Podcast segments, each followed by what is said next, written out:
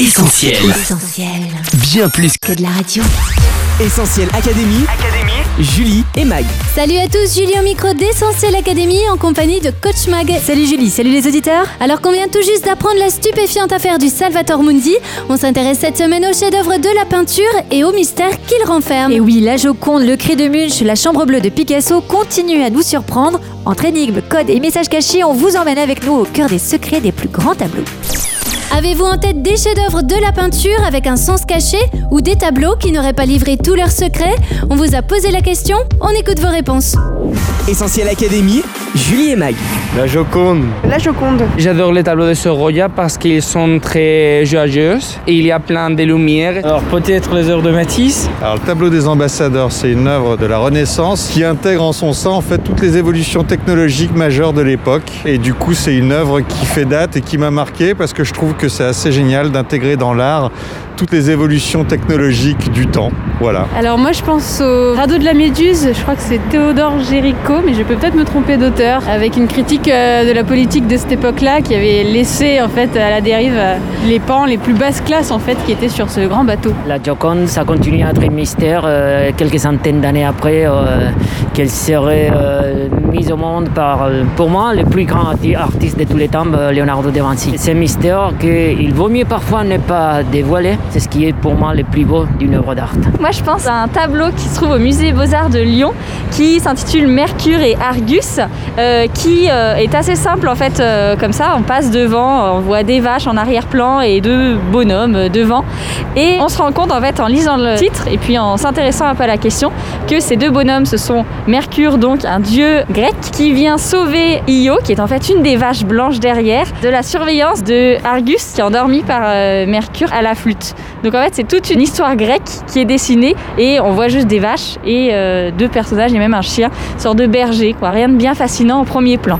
Coach, on commence avec l'une des œuvres les plus énigmatiques au monde, la Joconde. En effet, Julie, le portrait de Mona Lisa est un tableau qui symbolise à lui seul les secrets qui peuvent entourer les œuvres d'art. Depuis plus de 5 siècles, les spéculations en tout genre ne manquent pas pour discuter de la réelle identité de la Joconde ou encore pour donner une raison à son sourire si énigmatique. Asthme, paralysie faciale, dysfonctionnement de la thyroïde, la plupart des théories avancées sont impossibles à vérifier. Une équipe de chercheurs du CNRS a cependant levé une partie du voile sur ce tableau. Grâce à une caméra multispectrale, ils ont découvert que Léonard de Vinci avait utilisé la technique du sfumato. C'est cette superposition de couches de pigments qui donne une impression vaporeuse au sourire de la Joconde et à son regard. Un regard qui lui aussi est entouré de mystères. Beaucoup ont cru pendant longtemps que Mona Lisa nous suivait des yeux. On sait maintenant que c'est faux. Par ailleurs, selon l'historien Silvano Vicenti, on pourrait voir dans les yeux de la Joconde un L et un V, les initiales du peintre. Cependant, à ce jour, rien ne confirme cette hypothèse et il se pourrait même que ce ne soit rien d'autre que de simples craquelures. Quoi qu'il en soit, l'emblématique chef-d'œuvre n'a pas fini de nous surprendre. L'une des dernières découvertes à ce jour révèle que le dessin aurait été réalisé sur un autre support avant d'être transféré sur la toile définitive en utilisant la technique du spolvero. En tout cas, il se pourrait bien que la Joconde conserve à jamais une grande part de son mystère, un côté énigmatique qui fait assurément tout son charme. Essentiel Académie. Julie et Mag.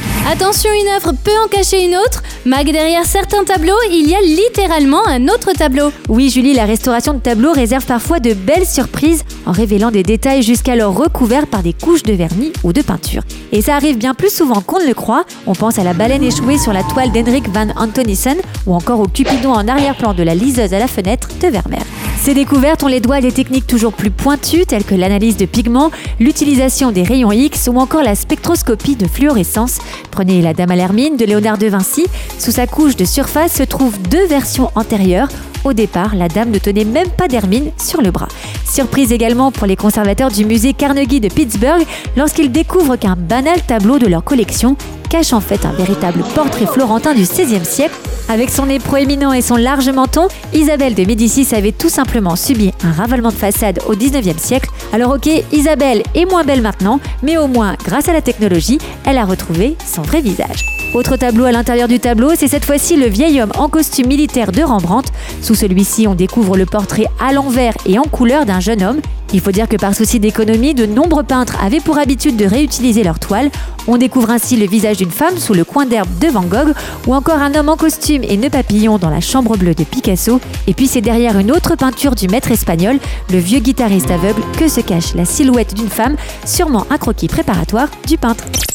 Coach, même les plus grands tableaux ont leurs petits secrets et cachent des messages bien mystérieux. Oui, c'est le cas, Julie, du cri de Munch. Sur le tableau emblématique de l'artiste norvégien se trouve une inscription intrigante ne peut avoir été peinte que par un fou. Et bien, grâce à la photographie infrarouge, on vient d'apprendre qu'elle a été écrite par le peintre lui-même, sûrement une sorte de pied de nez à ses détracteurs qui le prenaient pour un fou. Entre génie et folie, on pense forcément à un autre artiste, Vincent Van Gogh. À y regarder de plus près, sa très colorée terrasse du café le soir n'a rien d'ordinaire. Une fenêtre en forme de croix, 12 personnages attablés autour d'un serveur debout et vêtu de blanc, autant d'indices qui laissent penser qu'il s'agit d'une relecture moderne de la scène de Léonard de Vinci. L'œuvre de l'artiste italien est d'ailleurs elle aussi soupçonnée de contenir des messages secrets. Selon Giovanni Maria Palla, la position des mains des apôtres et des morceaux de pain sur la table ressemble à des notes de musique sur une partition. En musique, voilà ce que ça donne.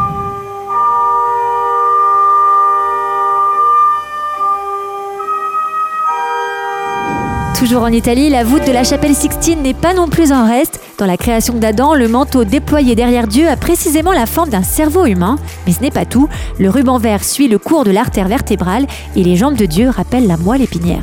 Enfin, il y a des tableaux qui trompent l'œil si on ne les regarde pas sous le bon angle. On vous laisse chercher les deux personnages qui divisent le vieux pêcheur de Kstanvari ainsi que le crâne par anamorphose qui rôde dans la pièce des ambassadeurs de Hans Holbein le jeune.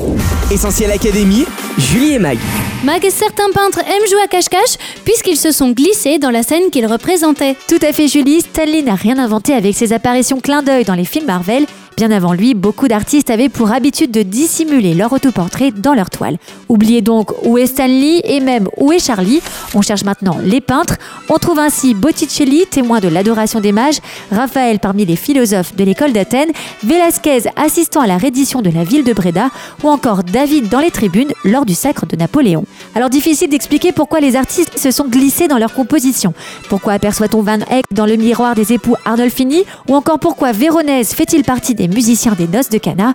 Une chose est sûre, c'est que cette autre signature des peintres n'a rien d'un détail et leur permet de rendre compte de leur état moral ou psychologique en mêlant leurs traits à ceux d'illustres personnages. Dans le jugement dernier, c'est sûrement pour signifier qu'il se voit comme un martyr de l'art que Michel-Ange se peint sous les traits d'un Saint-Barthélemy à la peau écorchée. Et puis quand le Caravage se représente en Goliath décapité, le message est fort. À la même date, l'artiste est en effet fugitif, banni de Rome et sa tête est mise à prix. On reconnaît le peintre sous les traits du géant grâce à sa cicatrice sur le front. Impossible de ne pas y lire son appel désespéré pour obtenir grâce. Autre autoportrait caché, coach, ce sont ceux d'un des maîtres du clair-obscur, Rembrandt. Oui, Julie, il faut dire que Rembrandt est l'un des plus grands spécialistes du genre, avec une centaine d'autoportraits à son actif. À ses débuts, il se représente énormément parmi les protagonistes de tableaux d'histoire biblique. La première fois qu'on croise son regard, c'est dans la lapidation d'Étienne, qui est aussi la toute première toile qu'on connaît de lui. Peinte en 1625, l'œuvre représente une scène biblique des actes des apôtres, lorsqu'Étienne, disciple de Jésus, est lapidé pour avoir prétendument blasphémé. Regarde la toile, tout proche d'Étienne, on aperçoit Rembrandt parmi la foule, derrière l'un des assaillants. Mais le peintre ne s'est pas arrêté là. Dans un autre tableau, on le retrouve sur la mer déchaînée, avec les disciples de Jésus qui cherchent à éviter que leur barque ne coule. Il se peindra aussi à plusieurs reprises dans des tableaux ayant pour thème la crucifixion de Jésus. Alors quel est le sens caché de ces apparitions? Quel message a voulu nous faire passer Rembrandt? A-t-il simplement fait preuve de narcissisme, comme l'interprètent de nombreux historiens de l'art? S'agirait-il d'une volonté d'introspection de l'artiste? À moins qu'en s'introduisant ainsi dans des scènes bibliques, Rembrandt ait voulu nous dire à quel point il se sentait concerné par ces histoires. En se représentant sous les traits d'un disciple en pleine tempête, d'un bourreau au moment de la crucifixion de Jésus, ou encore sous les traits d'un témoin de la lapidation d'Étienne, Rembrandt, fils de protestant et élevé dans un pensionnat calviniste, propose peut-être une sorte de journal intime, reflet d'une histoire à la fois personnelle et universelle. Coupable, il participe à la mise à mort du Christ, disciple, il est avec Jésus dans la tempête. Dans plusieurs de ces scènes, l'artiste est le seul à regarder le spectateur droit dans les yeux. Ses autoportraits nous interpellent et semblent nous adresser cette question Et si c'était toi?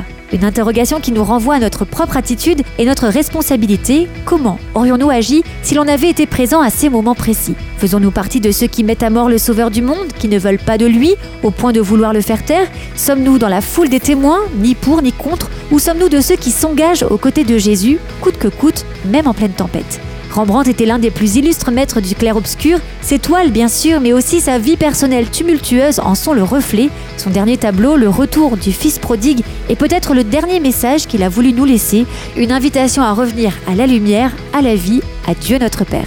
Un grand tableau qui ne fait aucun mystère sur le secret du véritable bonheur.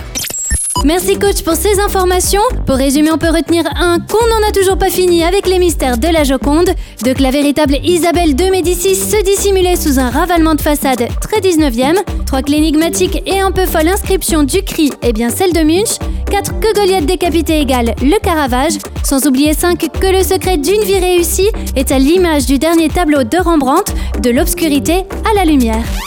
Essentiel Académie, Julie et Mag. Notre émission touche à sa fin.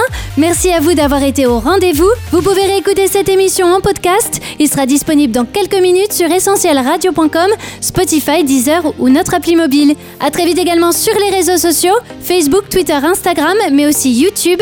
Mag, à la semaine prochaine. Oui, à la semaine prochaine, Julie. Prenez soin de vous. Salut Bye bye. On retrouve, tous nos programmes sur essentielradio.com.